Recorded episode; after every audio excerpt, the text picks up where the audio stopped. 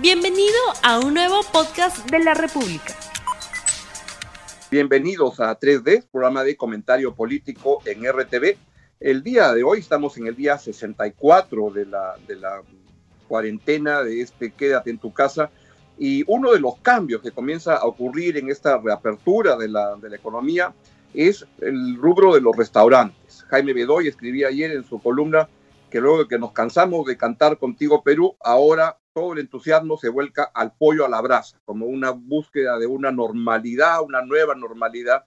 Y en ese contexto estaba revisando ayer un libro estupendo que salió el año pasado, que salió, que se llama Comer en los mercados peruanos. No se ve, no se ve muy bien, pero que lo editó Mirko justamente con, y escribe Raúl Vargas, Maruja Barris, una serie de personas sobre comer en los mercados, y creo que es un tema bien pertinente para el día, para esta semana, donde este, comenzamos a movernos en uno de los rubros donde la gente este, está más cerca. ¿Corre la gente riesgos? ¿Cuál es la relación de, los peruanos con la, el comer en la, en la calle? Fue el gran tema del boom gastronómico de los últimos años. ¿Puede decaer? Y sobre todo, ¿qué pasa en los mercados? Que era el tema del libro de Mirko. Por eso te invitaría, Mirko, a que tú comiences este, planteando el tema.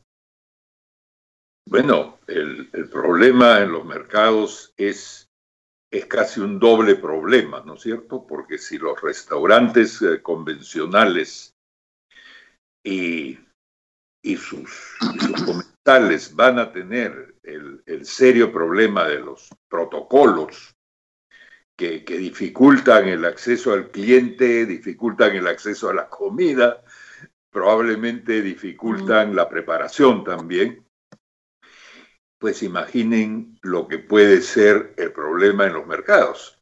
Hoy eh, detectados, muchísimos de ellos como centros de contagio, donde además de los problemas del contacto con el cliente, con el productor, hay el asunto del estilo, de la forma de comer en los mercados. Eh, en una encuesta de, GFK que aparece precisamente en ese libro, eh,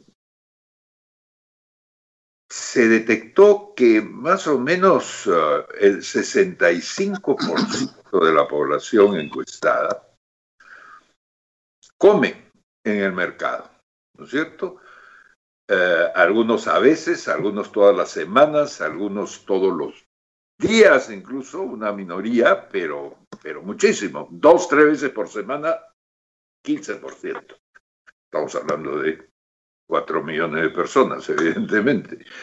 ¿No? Y entonces, en ese contexto, tengo la impresión que ahí no va a haber revolución, revolución gastronómica. Eh, la primera pregunta es, eh, ¿los protocolos para comer en el mercado van a ser los mismos que para comprar en el mercado. Todavía no existe. Para, para comprar ya estamos viendo ejemplos como el mercado de la Molina, en fin, mercados que se están trasladando al aire libre. Pero para comer la cosa es mucho más difícil. Y además, eh, comer en los mercados, pues, eh, tiene, tiene una parte de gusto, de placer y de ¿no es cierto? Y de disfrute, pero tiene una parte importante de necesidad. Eh, muchos de los que comen en el mercado no, no van a poder comer en otra parte. Y entonces ahí hay un problema específico en este momento que no se está tocando, ¿no es cierto? Y todo está concentrado en el aspecto pues más ficho del, problema. Eh, las entregas a domicilio, ¿no es cierto? Eh, la posibilidad de ir a recoger y llevárselo al domicilio. Pero en el otro lado estamos ante una situación eh, masiva, ¿no es cierto?, de, millones de personas. Y, eso todavía no, no, no ha sido enfrentado. Por lo tanto, quienes ven esto como, como un asunto medio frívolo, ¿no es cierto? ¿Cómo hago para volver a comer rico en un bonito ambiente? Deberían pensarlo dos veces. El problema va a ser simplemente cómo hago para comer.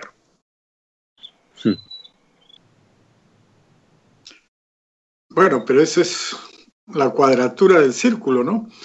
Porque, por un lado, hay, hasta donde vi en alguna cifra, medio millón de restaurantes, la mayoría de los cuales son muy pequeños, esos restaurantes que venden menú por menos de 10 soles y en lo cual eh, comen muchísimas personas eh, cuando salen a trabajar. Eh, eso implica que hay mucha gente que tiene el negocio de los restaurantes y lo que están abriendo ahora con estos mecanismos de delivery son realmente poquísimos, ¿no? El 1% o menos de los restaurantes del total que existen. Entonces, frente a eso, hasta ahora yo no escucho ninguna alternativa. ¿Cuándo se van a abrir? ¿Cómo se van a abrir? O si no, ¿dónde va a comer toda la gente que antes comía en esos restaurantes? Igual ocurre en lo de los mercados. En mi opinión, lo de los mercados era más o menos evidente que eran un foco de contagio, no se hizo nada hasta el día 50 o 55, pero es inevitable por la aglomeración de gente y por las condiciones que conocemos en las cuales funcionan esos mercados que sigan siendo un foco de contagio. Se pueden mejorar las cosas, por supuesto, con ciertos protocolos, pero finalmente no hay manera de evitar que la gente se siga contagiando en los mercados y tampoco hay manera de cerrar los mercados. Han cerrado algunos por algunos días, pero eso no resuelve los problemas, sino que los complica más, porque la gente tiene que movilizarse más lejos para hacer sus compras. Entonces ahí estamos ante problemas que eh, realmente no tienen solución. Es decir, no hay manera de impedir los contagios tanto en los mercados como en la medida en que se abran algunos restaurantes o se pueda comer en los mercados. Solamente lo que se puede hacer es limitar en algo con ciertos protocolos los contagios ahí.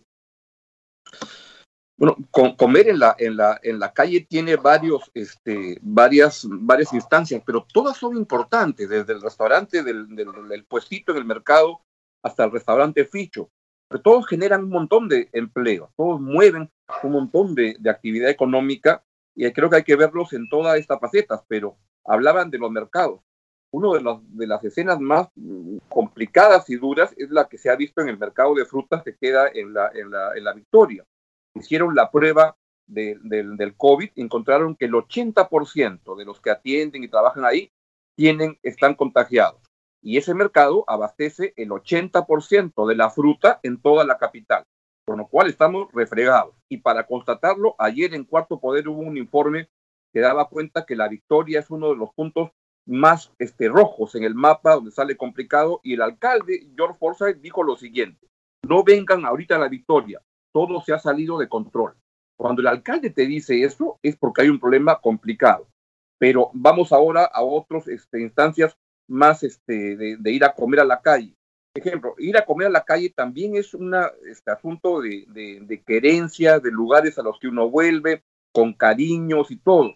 Hace una, una semana o algo así, este, el administrador de la, la Gloria, uno de los restaurantes digamos, fichos de Lima, pero que tiene su clientela con mucha querencia, le mandó a un, eh, por WhatsApp a todos sus clientes y lo que se veía en las respuestas era una sensación de volver a ese espacio que no solo es la comida, sino es un lugar donde te trae recuerdos y todo.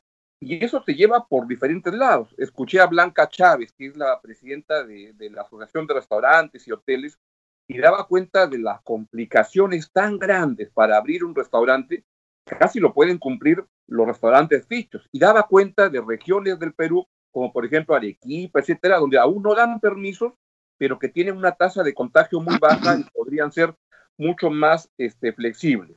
En resumen, el tema de la, de la gastronomía es un gran, gran tema porque mueve mucho empleo, mueve mucho este, a la gente, como Mirko dice, la gente comía en los, en los mercados mucho y hoy en día todo se ha trastocado. Entonces va a ser uno de los grandes espacios de cambio que va a haber dentro de esta nueva normalidad, como le llaman. Bueno, no solo en los mercados.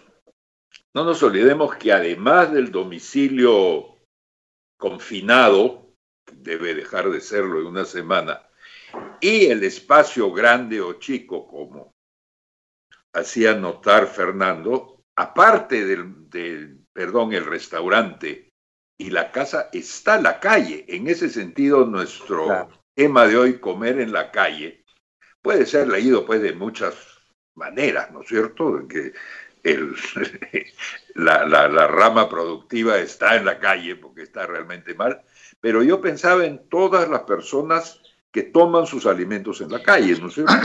Hemos visto con el boom de la construcción, por ejemplo, la cantidad de, de trabajadores que, que, reciben un portaviandas y, y, comen al filo de la, de, de la vereda, y, y, eso se multiplica mucho. Esa es gente que no tiene tiempo generalmente para meterse en un mercado, ¿no es cierto? O que no tiene un mercado cerca. Y a mí me da la sensación que de pronto la, la calle misma, el espacio va a empezar a tener un nuevo papel. Hoy es, es, es casi el grado cero, ¿no es cierto?, de, de la comensalidad. Comen en la calle los que no pueden evitarlo por razones económicas o laborales. Pero no descartemos que una parte importante de la, de la comida se traslade efectivamente a la calle. Salir del mercado para los pequeños restaurantes de, del interior de los mercados, los puestos, estas mesas que habían adentro, era una marca de éxito comercial, ¿no es cierto? Entonces el restaurante se trasladaba a una cuadra del mercado y se instalaba como algo mejor. Ahora va a ser simplemente una forma de supervivencia. No descartemos empezar a ver un, formas de, de, entrega ya no a domicilio, sino formas de entrega al lugar mismo donde está la persona. Eh, una especie de Uber, ¿no es cierto?, del portaviandas. Eh, esto es perfectamente posible y sospecho que lo vamos a ver cada vez más, ¿no es cierto? Incluso la posibilidad de, de que restaurantes más caros y, y elegantes puedan habilitar grandes espacios, terrenos, jardines, canchones decorados, ¿no es cierto?, para que sea posible practicar la gastronomía sin contagio. Eh, y en ese sentido, cuando escucho a Fernando decir, hasta ahora no hay, no, no, no, no, no se ha dicho nada, ¿no es cierto?, sobre esto y no se está tomando en cuenta, tengo la sensación de que él está pensando sobre todo en, en algo oficial, en un gobierno, una municipalidad, una autoridad que no se está haciendo cargo de esto. Y en eso tiene toda la razón. Pero hay otra cosa que está faltando, en el sentido de que no hay en el sector privado, todavía no estamos viendo un impulso que vaya más allá de recuperar lo perdido en vez de empezar a pensar en otros espacios, en otras cosas. Es cierto que ya han aparecido restaurantes muy elegantes que, que, llevan a domicilio, cosa que ni se les hubiera ocurrido. Uno de ellos incluso propone y, llevarle los ingredientes y las instrucciones al cliente para que él mismo lo prepare, lo prepare en su casa. Pero mi sensación es que se necesita, se necesita más, se necesita salir, salir del espacio de la comidita, digamos, y entrar al espacio del, del gran riesgo, del gran riesgo empresarial, ¿no es cierto?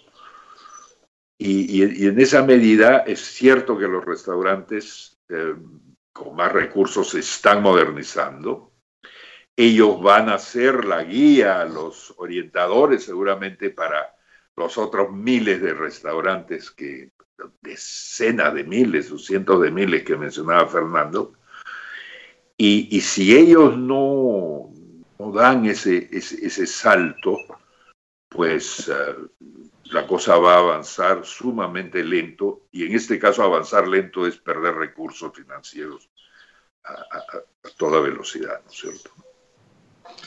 Bueno, lo que decías, Augusto, sobre la victoria, eh, a mediados de abril, me parece, el alcalde de la Victoria, Forsyth, eh, propuso que el parque de migrante, que, donde no había nada, eh, se instalara eh, un mercado al aire libre, pero el alcalde de Lima dijo que era ilegal y se opuso y hasta ahora no ha pasado nada. O sea, no se ha tomado una medida de emergencia como la que proponía el alcalde de la Victoria, que pudo haber aliviado en algo el, el problema, ¿no?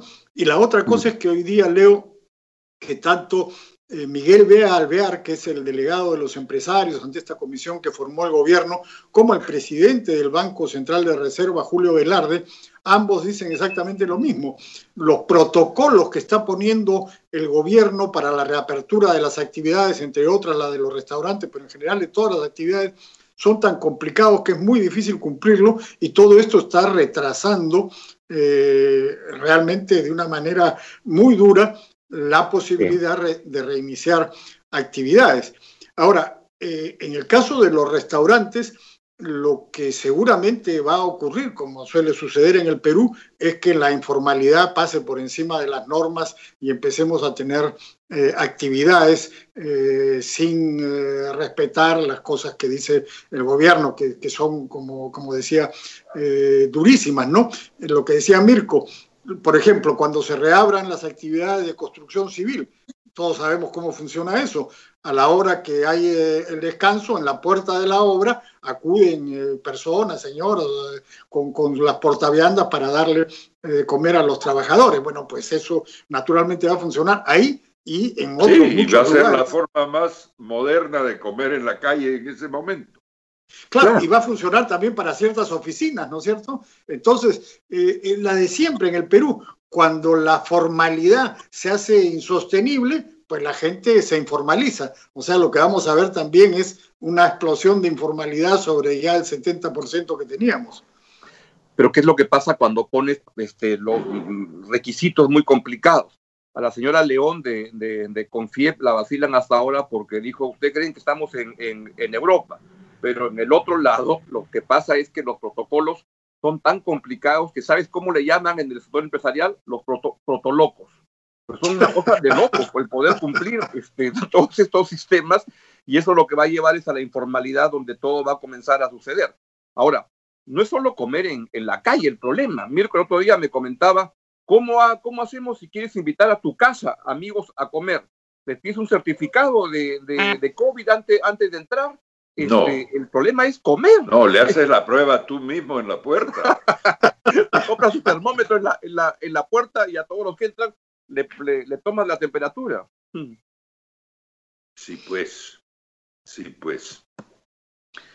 Bueno, todo eso va a demorar mucho tiempo, ¿no? Hacer reuniones en la casa, reuniones familiares o salir a comer con amigos en la calle. Todo eso creo que va a demorar tiempo y que es algo que puede ser postergado pero lo que no puede ser postergado es la actividad de la gente, la actividad económica y gente que sale a la calle, que tiene que comer en la calle, entonces eso sí es inevitable. Pero lo que se debería postergar, Fernando, es correr, que por impaciencia estemos corriendo el riesgo de una nueva cuarentena más adelante, como se ha visto en Chile y como se está empezando a discutir en algunos países de Europa. ¿no? Bueno, los contagios van a aumentar de todas maneras. Bueno, pero hay, hay, hay, cifras y cifras. sí, claro. De acuerdo. Es salud contra economía, protegernos de la, de, la, de la pandemia, pero tengan en cuenta que cada semana que pasa, cada semana implica un punto menos del PBI. Es tremendo, y un punto menos del PBI es enorme. Entonces ahí está el dilema de cómo articular salud y, economía. Entonces vamos llegando al final del programa, donde se ha visto todos los problemas de comer en la calle, así es que si hay problemas para comer en la calle, yo me permito recomendarles el libro que Mirko editó, aunque sea lea sobre cómo comer, cómo se comía en la calle este, antes, en los tiempos en que extrañábamos. Y justo ahora en mi, pues, en mi frase de la semana ponía una de Mirko que ponía esta semana que decía, el, la mejor perspectiva del futuro es este, volver al pasado, ¿no? O algo así. Bien, entonces nos vemos el próximo miércoles acá a las 8 y 30 para seguir conversando de todas las vicisitudes de, de la cuarentena y la pandemia y lo que viene. Nos vemos. Chao, chao. Gracias. Hasta luego. No olvides suscribirte para que sigas escuchando más episodios de este podcast.